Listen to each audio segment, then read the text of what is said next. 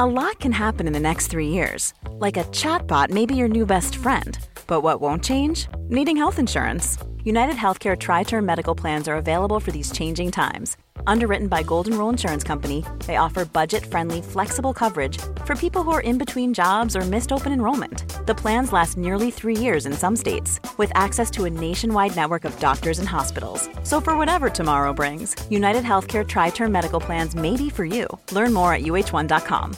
Here's a cool fact a crocodile can't stick out its tongue. Another cool fact you can get short term health insurance for a month or just under a year in some states. United Healthcare short term insurance plans are designed for people who are between jobs, coming off their parents' plan, or turning a side hustle into a full time gig. Underwritten by Golden Rule Insurance Company, they offer flexible, budget friendly coverage with access to a nationwide network of doctors and hospitals. Get more cool facts about United Healthcare short term plans at uh1.com. Many of us have those stubborn pounds that seem impossible to lose, no matter how good we eat or how hard we work out. My solution is PlushCare. PlushCare is a leading telehealth provider with doctors who are there for you day and night to partner with you in your weight loss journey. They can prescribe FDA-approved weight loss medications like Wagovi and Zepbound for those who qualify.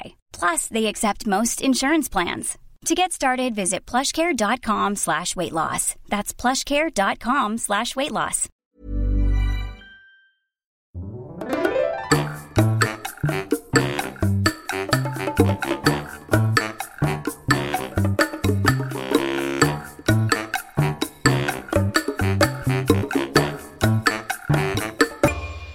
Hola, ¿qué tal? Esto es How to Spanish Podcast. Yo soy David. Y yo soy Ana. En este episodio vamos a hablar de dos escenarios muy importantes en donde puedes practicar español. How to Spanish podcast is designed to help Spanish students improve their listening and vocabulary skills, and it's made possible thanks to our Patreon community. By joining the community, you can access the vocabulary guide and interactive transcript, bonus episodes, and monthly activities to practice your Spanish. If you would like to join the experience, go to patreon.com slash howtospanishpodcast. Muchos de ustedes nos han dicho por diversas maneras que a veces cuando viajan a países hispanohablantes eh, van muy emocionados y están muy felices porque van a practicar su español, pero a veces las cosas más sencillas son las que más cuestan trabajo, ¿no? Esas interacciones diarias que tenemos, esas necesidades básicas que necesitas comprar cosas, hacer algún trámite y todo esto, y tú vas bien listo con tu subjuntivo y estás listo para hablar sobre temas interesantes y todo. Pero a la hora de hacer estas pequeñas transacciones te quedas como, oh, ¿cómo digo esto? O ¿qué fue exactamente lo que esta persona me quiso decir con esta frase? Y esto pasa muchísimo porque en este tipo de operaciones, pues entre nativos, ocupamos el español más simple, más uh, adecuado a esas situaciones, que a veces son frases hechas, ni siquiera tienen mucho sentido, y de esto te vamos a hablar hoy. Así que presta muchísima atención porque vamos a tener algunos escenarios en los cuales te va a servir muchísimo sentirte mucho más tranquilo cuando viajes a un país o si en tu país tienes negocios que son dirigidos por latinos, pues puedes hacer estas operaciones en español. Vamos a comenzar con comprar ropa. La verdad es que puede ser que tú ya tengas tu equipaje listo y no necesitas hacer esto, pero a veces pasa que pierden tu maleta en el aeropuerto y en ese caso pues necesitas comprar ropa. O simplemente si vas a vivir más tiempo como un mes o algo, pues siempre está bien saber cómo comportarse en esta situación. Lo primero que pasa cuando entras a una tienda, pues es que andas viendo la ropa que está colgada, eligiendo qué estilo te gusta, etc. Y casi siempre en las tiendas hay vendedores que se acercan para preguntarte si te pueden ayudar con algo. Esta es una perfecta oportunidad para practicar tu español, así que te recomendamos que no les digas no gracias Usa su ayuda para que puedas usar estas frases. Seguramente te van a preguntar, ¿estás buscando algo en específico o está buscando algo en específico?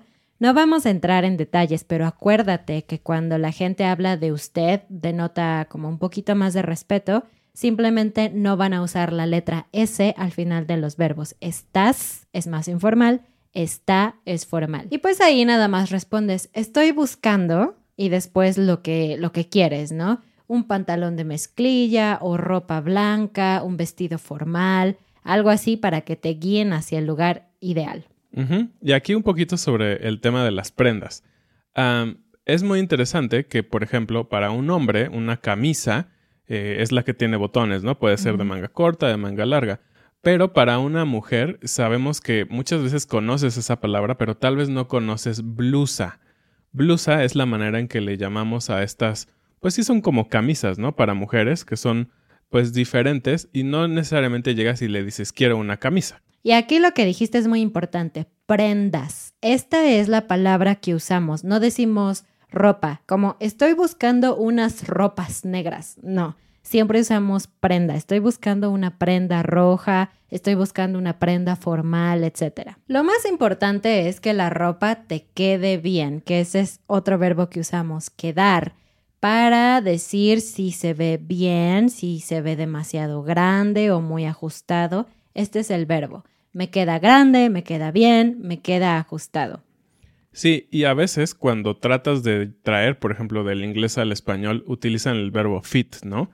Y pocas veces decimos me ajusta bien. De hecho, suena muy raro, ¿no? Como o me cabe bien. O me cabe bien. Sería una manera muy extraña y créeme que las personas que están vendiendo van a quedarse con cara de mm, no entiendo. Entonces, sí, usa la palabra que dijo Ana. Algo bastante extraño es que hay diferentes tallas. Entonces, te recomendamos que investigues un poquito en tu celular ¿Cuáles son las equivalencias entre las tallas, por ejemplo, de Estados Unidos o de Europa con México? Me parece que las de Europa son más similares a las de México porque lo medimos en centímetros. Pero bueno, depende de si eres hombre, si eres mujer, si buscas un pantalón, una camisa, todas esas opciones, pues necesitas saber qué talla eres, ¿no? Entonces, con esta equivalencia puedes decir, busco una talla 4, por ejemplo, ¿no? En la mayoría de las tiendas últimamente han estado manejando el mismo sistema de talla pequeña, talla mediana, talla grande y las X, ¿no? Extra pequeña, extra grande.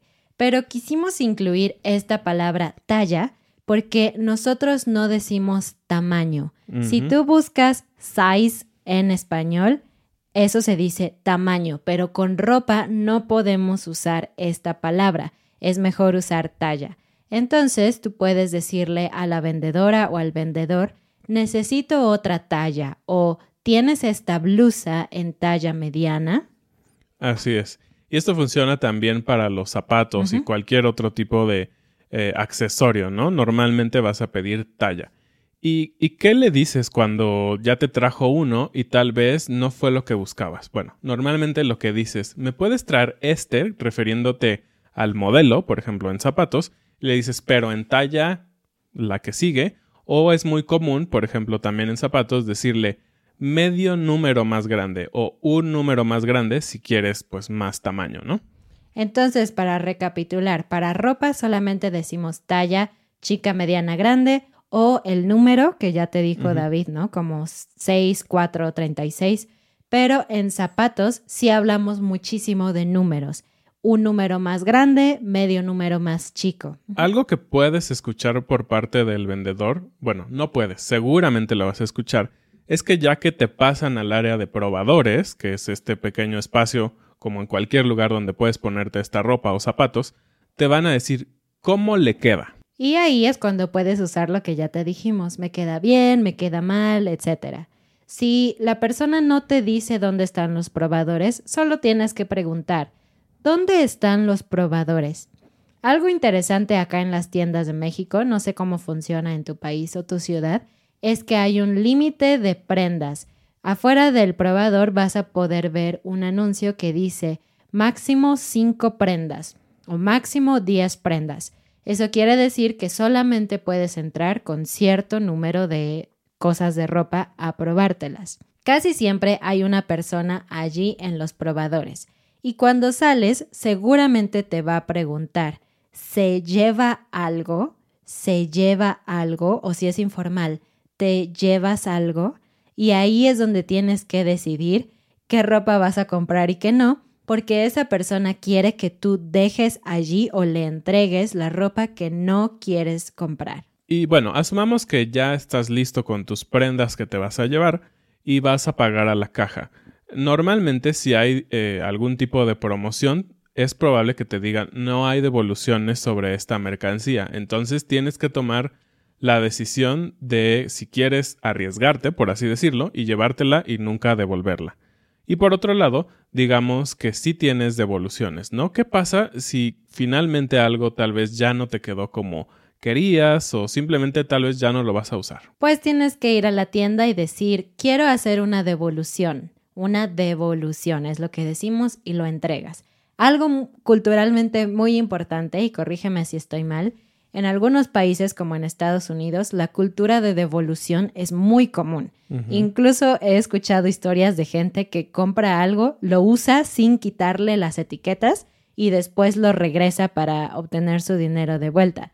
No me parece que sea como lo mejor. Sin embargo, cuidado, en México la gente es muy estricta con las devoluciones y hay todas estas como reglas de no hay devoluciones o no hay devoluciones en esta mercancía. Entonces, yo te recomiendo que pienses muy bien lo que vas a comprar antes de comprarlo. No creas que va a ser tan sencillo regresarlo. Así es, y algo que siempre, siempre te van a decir es que necesitas el ticket de compra original.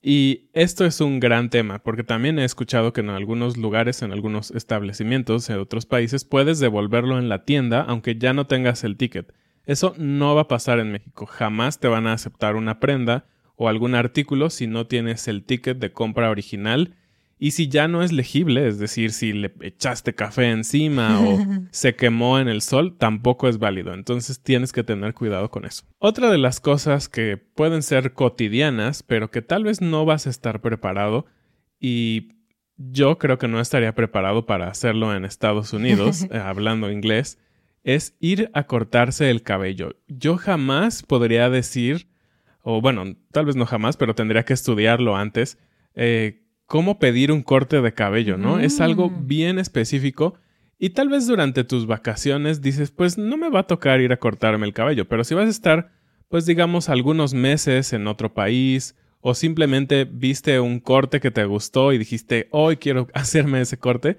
pues sí vas a necesitar hablar este tipo de frases. O simplemente como un reto, ¿por qué no te dejas el ah. pelo largo y cuando viajes a México vas y te lo cortas para tener la experiencia? Bueno, pues lo primero que pasa es que te piden que pases a la sillita y te sientan, te ponen tu babero, ¿no? Esta como tela o capa para cubrir tu ropa. Y lo primero que el estilista te va a decir es, ¿qué va a hacer? Esta frase es muy rara, ¿qué va a hacer? y simplemente te está preguntando por qué servicio estás ahí, ¿no? Puede ser si eres hombre por bigote, barba, cabello, este, tinte. Si eres mujer, bueno, también hombre es tinte, ¿verdad? Eh, si eres mujer, puede ser más común un tinte, un cambio de color de tu pelo. Un efecto de color. Un despuntado. ¿Qué es eso ah, despuntado? Súper importante. Decimos más bien un despunte. Ah, ok. Y el despunte lo que es es que no quieres cambiar el estilo de tu cabello, no lo quieres hacer mucho más corto, simplemente quieres quitar digamos, la parte de hasta abajo que ya está maltratada, un poquitito, unos cuantos centímetros. Eso es un despunte. Otro vocabulario importante, un retoque. Un retoque es cuando no necesitas pintar todo tu cabello, simplemente necesitas volver a pintar las partes que ya no están pintadas, que generalmente son las raíces, ¿no? La parte pegada, más pegada a tu cuero cabelludo. Eso es un retoque. Y en esto del despunte algo muy chistoso es que te van a preguntar la medida no en centímetros, sino en dedos. Entonces tú le puedes decir, necesito un despunte y te va a decir, dos dedos, tres dedos, se está refiriendo a que está midiendo cuánto con sus manos. Entonces tú le dices, sí, dos dedos o tres dedos. Y bueno, cuando eres niño en México es muy común que en las escuelas te van a pedir cierto tipo de corte, ¿no? Eh, y es tan chistoso que todos los estilistas, los barberos, como quieras llamarle, todos los conocen. Y si tú quieres algo así como muy justo a tu cabello y con un pequeño peinado, eh, digamos, muy normal, muy de niño. Eh, como muy militar, yo diría. Sí, como un poco militar. No sé de dónde viene, pero se les llama casquete.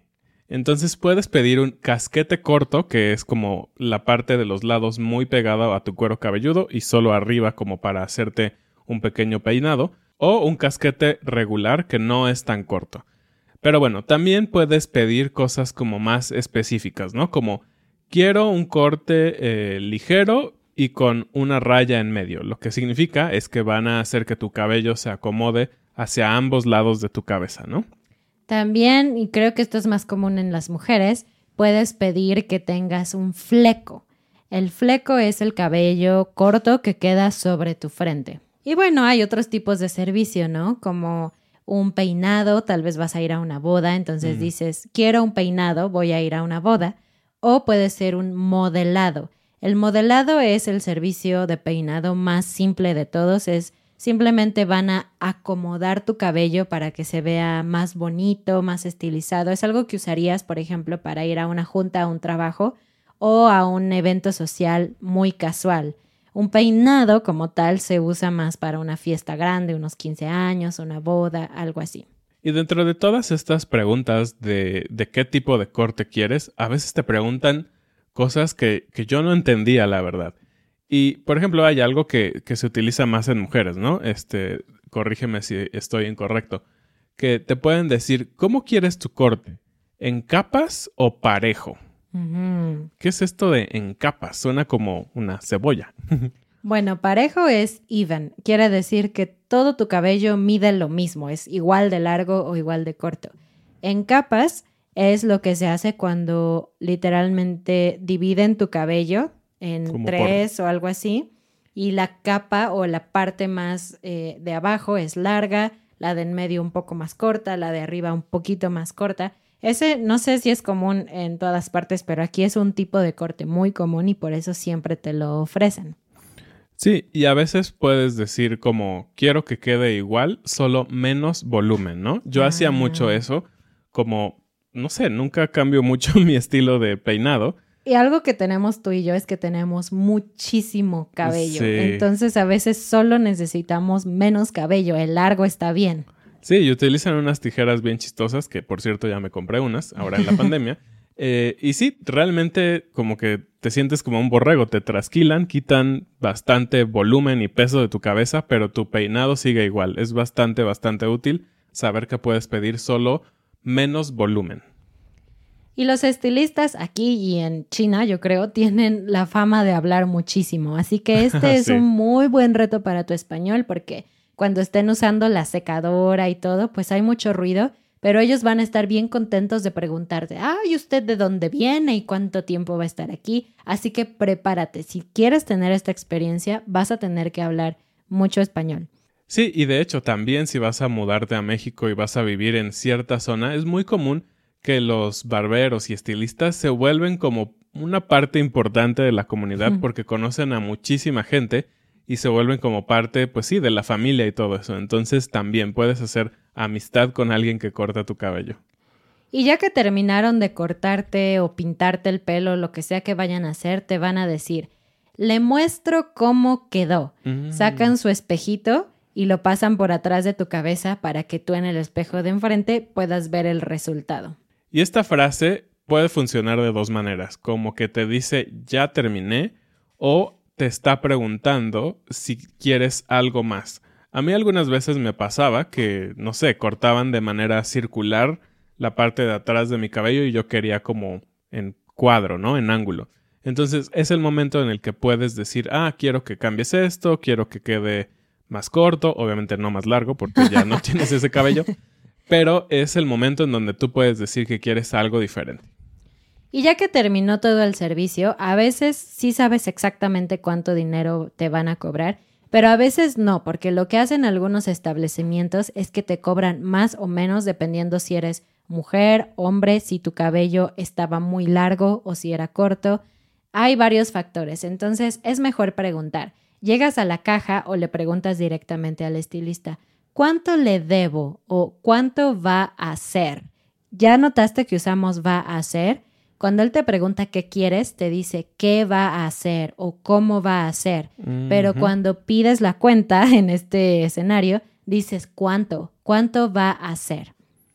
Sí, y algo más que creo que no mencionamos, pero que también es más o menos común en, en algunos de estos establecimientos, eh, no sé ahora con la pandemia y todo eso, pero antes era común que, que habían este, bebidas y te podían ofrecer como un poquito más de, no sé, de experiencia, ¿no? No solo que vas y te cortas el cabello, te dicen, té. ¿quieres un agua, un té, un refresco?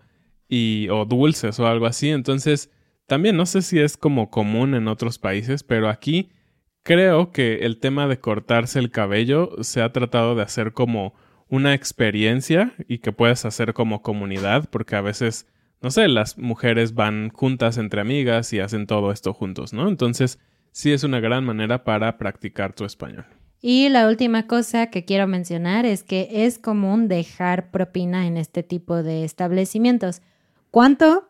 No sé, es muy confuso. Sí. Nadie sabe exactamente cuánto dinero debes dejar de propina, pero yo diría que lo que tú quieras dejar está bien mientras sean mínimo unos 15 pesos, mínimo. Sí, yo creo que sí. E- Es, como dicen, es bastante difícil porque no es un restaurante en donde ya sabes que 10%. 10% en México está muy bien aceptado y si quieres dar más está bien.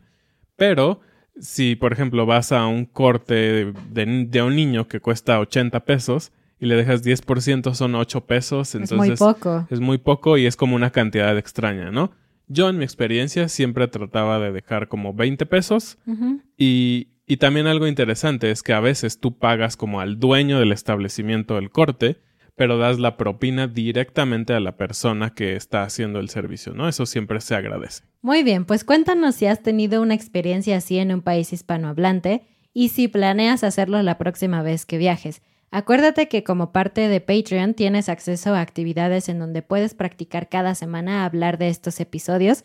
Así puedes practicar el vocabulario, puedes hablar con otras personas, así que no te lo pierdas. Muchas gracias y bienvenidos a nuestros nuevos patrones, Jaceta, Joshua, Matthew, Logan, Mike, Tom, William, Mark. Timothy, Manisha, John, David, Nathaniel, Makaira, Niklas. Y esto es todo por esta semana. Como siempre, muchas gracias por acompañarnos y nos vemos en un siguiente episodio. Adiós. Adiós.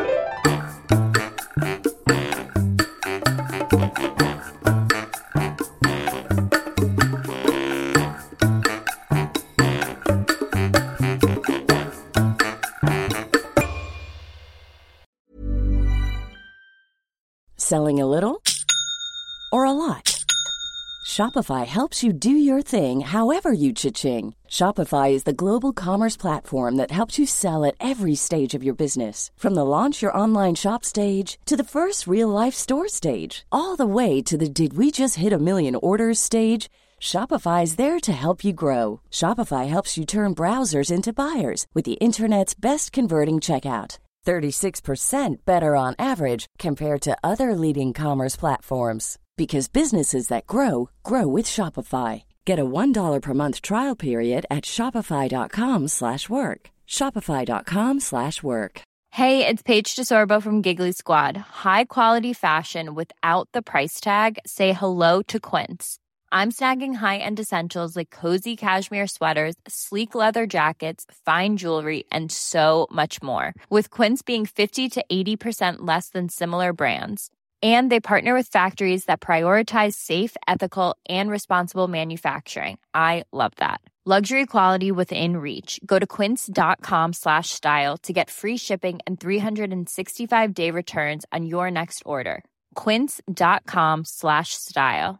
Mom deserves the best, and there's no better place to shop for Mother's Day than Whole Foods Market. They're your destination for unbeatable savings, from premium gifts to show-stopping flowers and irresistible desserts. Start by saving 33% with Prime on all body care and candles. Then get a 15-stem bunch of tulips for just $9.99 each with Prime. Round out Mom's menu with festive rosé, irresistible berry chantilly cake, and more special treats. Come celebrate Mother's Day at Whole Foods Market.